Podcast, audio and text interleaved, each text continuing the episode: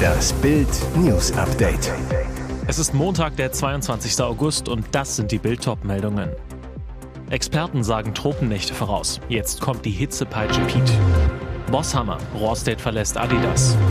Jetzt setzt auch Nagelsmann auf Bayerns Erfolgstrick.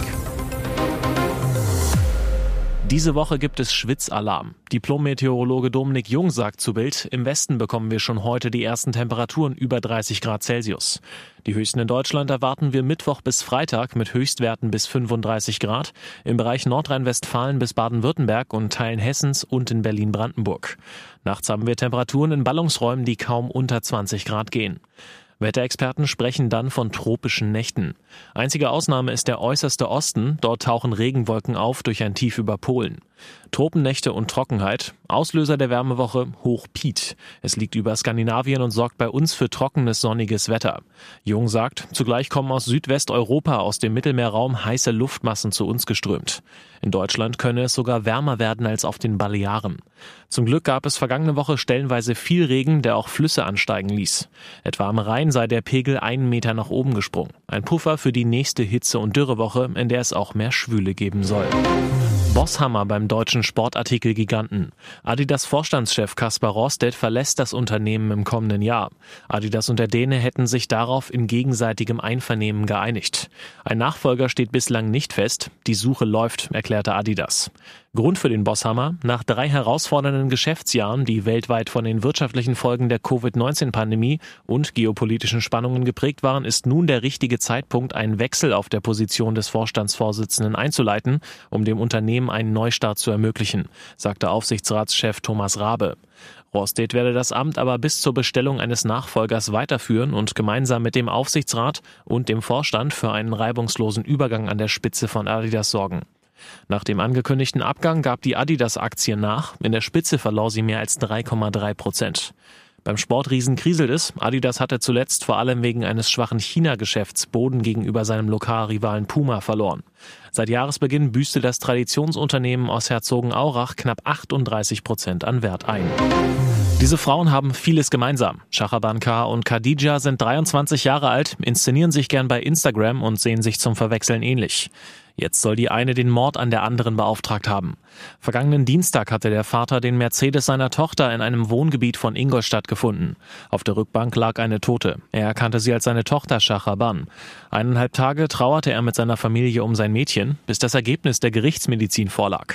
Die Tote war nicht seine Tochter, sondern die gleichaltrige Khadija aus Heilbronn. Wenige Stunden später nahmen Spezialeinsatzkräfte die Kosmetikerin und ihren mutmaßlichen Komplizen Shekir K. fest. Der Verdacht, sie sollen Khadija getötet haben. Der Kosovare soll ein enger Freund Schachabans sein, der offenbar auch Gefühle für sie hegte. Was er laut Freunden nicht ahnte, Schachabans Herz gehörte einem anderen. Sie soll in Ferim verliebt gewesen sein, doch der war mit Khadija zusammen, sagte eine Bekannte zu Bild. Sie vermutet einen Mordkomplott. Ich kann mir vorstellen, dass Shachaban Shekir gebeten hat, Khadija für sie aus dem Weg zu räumen.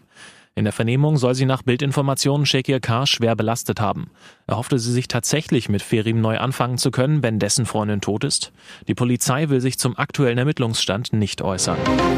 Alfons Schubeck ist in 25 Fällen wegen Steuerhinterziehung und versuchter Steuerhinterziehung angeklagt worden. Das teilte das Landgericht München I heute mit und gab bekannt, dass das Verfahren gegen den Koch nach dessen gerne verwendeter Zutat Ingwer benannt wird. Zugelassen hatte das Landgericht die Anklage gegen Schubeck bereits Anfang August. Einem mitangeklagten Angestellten wird nach Gerichtsangaben Beihilfe zur Steuerhinterziehung und Beihilfe zur versuchten Steuerhinterziehung zur Last gelegt. Der Prozess soll am 5. Oktober beginnen. Bis zum 22. Dezember sind 18 Verhandlungstage angesetzt. Weitere Details etwa zur Höhe der Summe, um die es bei dem Verfahren geht, teilte das Gericht nicht mit. Ein Sprecher hatte zuvor auf das Steuergeheimnis verwiesen. Dass gegen den prominenten Koch ermittelt wird, war Ende Juni 2019 bekannt gegeben worden. Auch Geschäftsräume waren damals untersucht worden. Schubeck hatte daraufhin erklärt, er wolle eng und offen mit den Behörden zusammenarbeiten. Schubecks Anwalt Sascha König hatte sich auf Anfrage zunächst nicht zur Eröffnung des Hauptverfahrens äußern wollen. Bereits zur Anklageerhebung im vergangenen Jahr hatte Schubeck nichts dazu sagen wollen. Im Sturm wirbeln die Bayern wie ein Tornado und glänzen mit ihrer Flexibilität.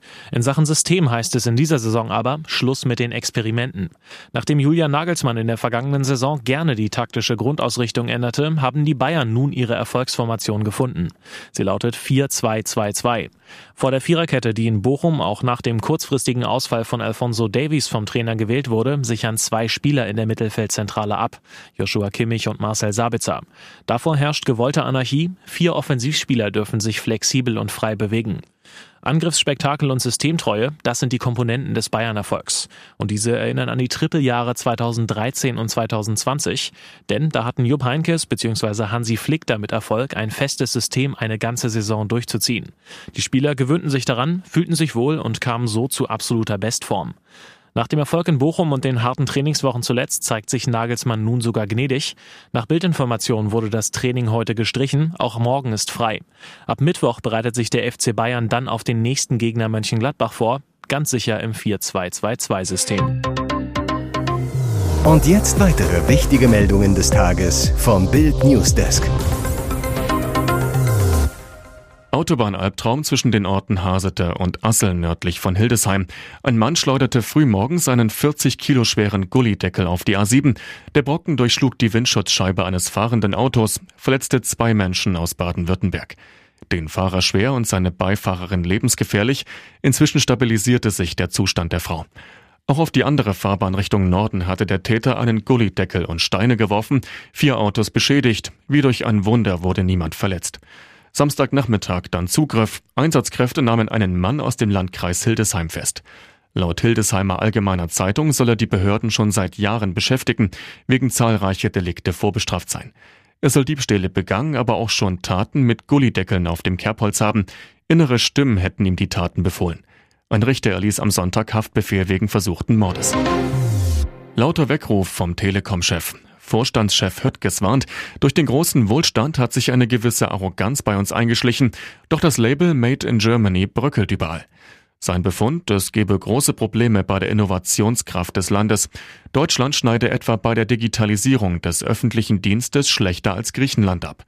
Und in anderen Ländern gibt es nicht so ein Chaos an den Flughäfen wie bei uns. Und Großprojekte funktionieren bei uns leider oft nicht mehr, sagte Höttges der Augsburger Allgemeinen. Höttges, wir sind selbstgerecht geworden, doch in Krisen selbstgerecht zu werden ist fatal.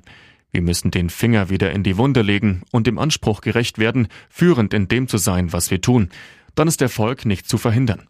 Innovation und Investition sind die Schlüssel. Ihr hört das Bild News Update mit weiteren Meldungen des Tages. Union beantragt Sondersitzung im Finanzausschuss. Bundeskanzler Olaf Scholz wird den Steuerskandal bei der Hamburger Warburg Bank nicht los. Seine Strategie des Gedächtnisverlusts beim Zeugenauftritt vor dem Untersuchungsausschuss des Hamburger Parlaments war unglaubwürdig und lebensfremd, moniert Thorsten Frei, parlamentarischer Geschäftsführer der Unionsfraktion. Alle Indizien deuten auf eine politische Einflussnahme im Steuerfall Warburg hin, so frei. Seine Fraktion beantrage jetzt eine Sondersitzung des Finanzausschusses im Bundestag. Brisant, dort hatte sich Scholz im Juli 2020 in einer Geheimsitzung noch deutlich besser an Treffen mit Warburg-Banker Christian Oliarius erinnern können. Im Geheimprotokoll der Sitzung wird Scholz zitiert, er habe sich lediglich die Sicht der Dinge von Christian Oliarius angehört und anschließend keine Veranlassung gesehen, in ein laufendes Steuerverfahren einzugreifen. Dies sei auch nicht passiert. Die Union will nun die Veröffentlichung des Geheimprotokolls erreichen. Nannys flüchten. FBI-Akten legen Brangelina-Wahnsinn offen.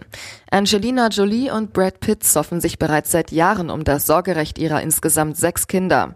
FBI-Akten legen jetzt offen, im Hause Brangelina war nicht alles so Friede, Freude, Eierkuchen, wie es nach außen wirkte. Im Gegenteil. Anfang der Woche erhielt der US-Sender NBC News Unterlagen des FBI, in denen es um einen Streit zwischen Jolie und Pitt geht, der sich 2016 an Bord des gemeinsamen Privatflugzeuges zugetragen haben soll.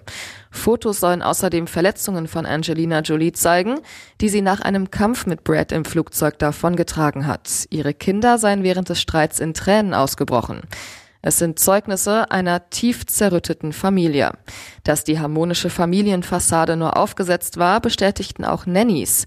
Die äußerten sich bereits 2016 zum Chaoshaushalt bei Pitt und Jolie. Laut des britischen Magazins Mirror hatten die Kindermädchen überhaupt keine gute Zeit beim Kinderhüten. Nicht nur stritten die Kleinen permanent, sie sollen im Haus regelrecht geherrscht haben.